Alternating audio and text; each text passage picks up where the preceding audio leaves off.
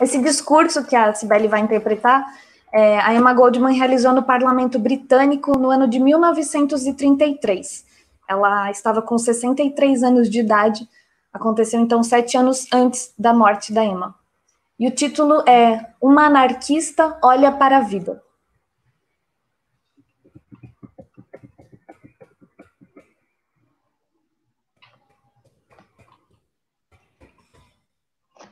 Senhor presidente, senhoras e senhores deputados, o assunto de hoje é Uma anarquista olha a vida.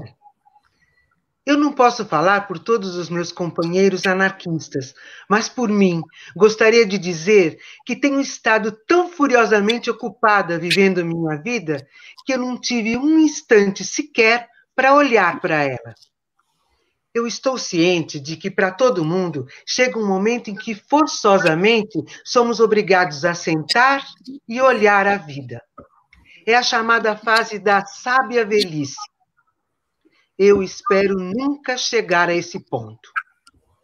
A maioria das pessoas que olha a vida nunca a vive. O que elas veem não é a vida, mas uma mera sombra dela. Elas veem a vida como uma espécie de trampolim para um céu lá no além.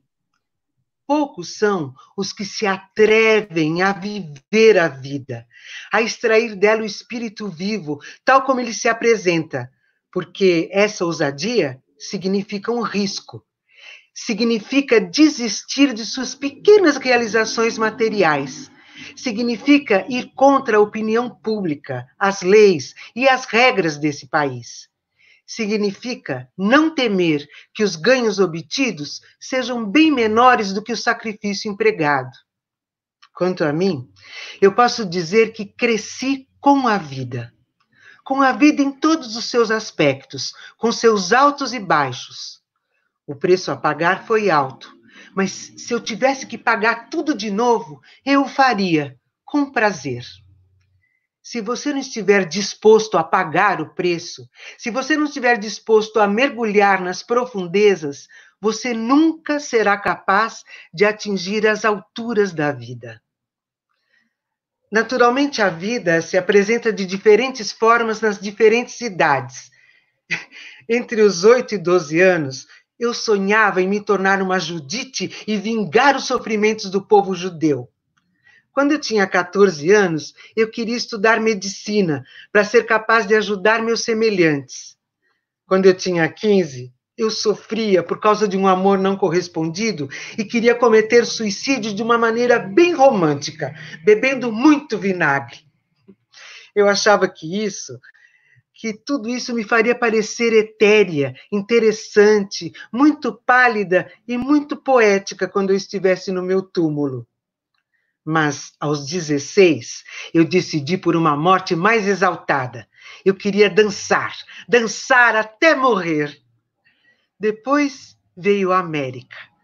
A América com suas enormes fábricas e o pedal de uma máquina de costura durante 10 horas por dia a 2 dólares e 50 por semana. A isso seguiu-se o maior evento da minha vida, o que me fez ser o que eu sou a tragédia de Chicago, quando cinco dos mais nobres homens foram judicialmente assassinados pelo Estado americano.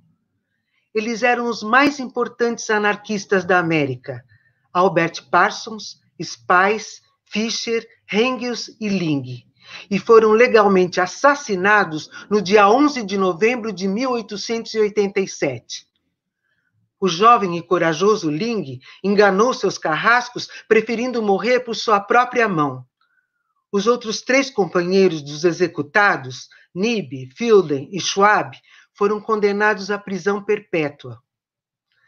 A morte daqueles mártires de Chicago significou o meu nascimento espiritual. O ideal deles se tornou a razão de toda a minha vida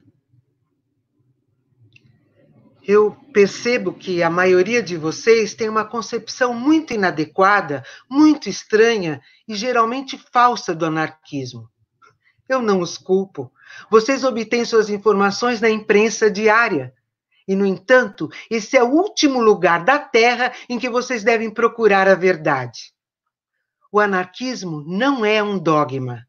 Não é uma coisa que drena o sangue e o coração, tornando as pessoas fanáticas, autoritárias ou chatas de galocha. O anarquismo é força libertadora. Ensina as pessoas a confiar em suas próprias possibilidades. Ensina a fé na liberdade e inspira homens e mulheres a lutarem por um estado de vida social em que todos sejam livres e seguros. No mundo de hoje, não há liberdade nem segurança. Ninguém está seguro enquanto houver um único escravo no mundo.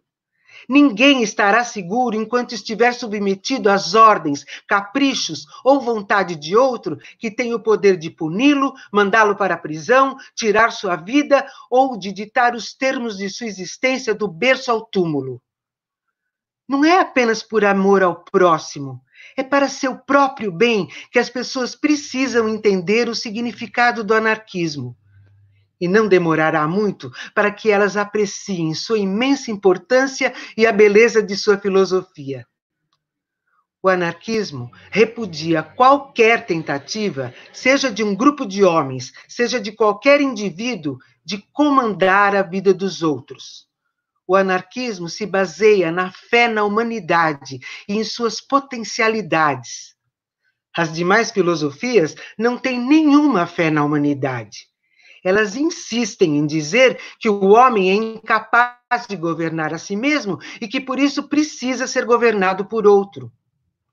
Hoje em dia, a maioria das pessoas acredita que quanto mais forte for o governo, melhor será o sucesso da sociedade. É a velha crença na vara. Quanto mais for usada sobre uma criança, melhor ela desenvolverá sua masculinidade ou sua feminilidade. Nós temos que nos livrar dessa estupidez. Entendemos que educar não significa bater, não significa castigar, torcer ou frear o crescimento do jovem. Aprendemos que assegurar a liberdade do desenvolvimento da criança garante os melhores resultados, tanto para a criança quanto para a sociedade. Senhoras e senhores deputados, isso é anarquismo. Quanto maior for a liberdade e as oportunidades para todas as camadas sociais, melhor será o indivíduo e melhor será a sociedade. A vida da coletividade será mais criativa e mais construtiva. Esse, em resumo, tem sido o ideal para o qual eu tenho dedicado a minha vida. O anarquismo não é uma teoria fechada, estanque ou acabada é um espírito vital que abrange toda a vida. Portanto, eu não me dirijo apenas a alguns elementos particulares da sociedade.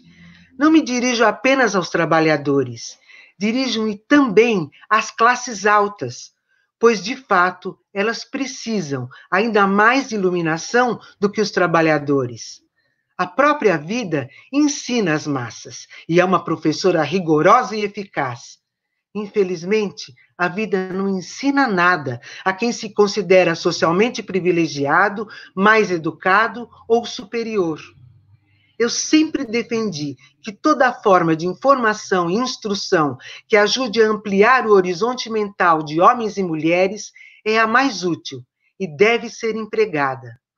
Pois, em última análise, a grande aventura, que é a liberdade, a verdadeira inspiração de todos os idealistas, poetas, artistas, é a única aventura humana pela qual vale a pena lutar e viver.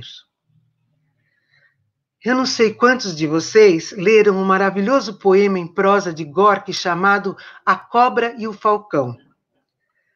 A cobra não podia entender o falcão, por que você não descansa aqui no escuro, na boa umidade viscosa da terra? A cobra insistia. Para que voar aos céus? Você não conhece os perigos à espreita lá? A ventania e a tempestade esperando por você? A arma do caçador que quer derrubá-lo e destruir a sua vida? Mas o falcão não lhe dava atenção.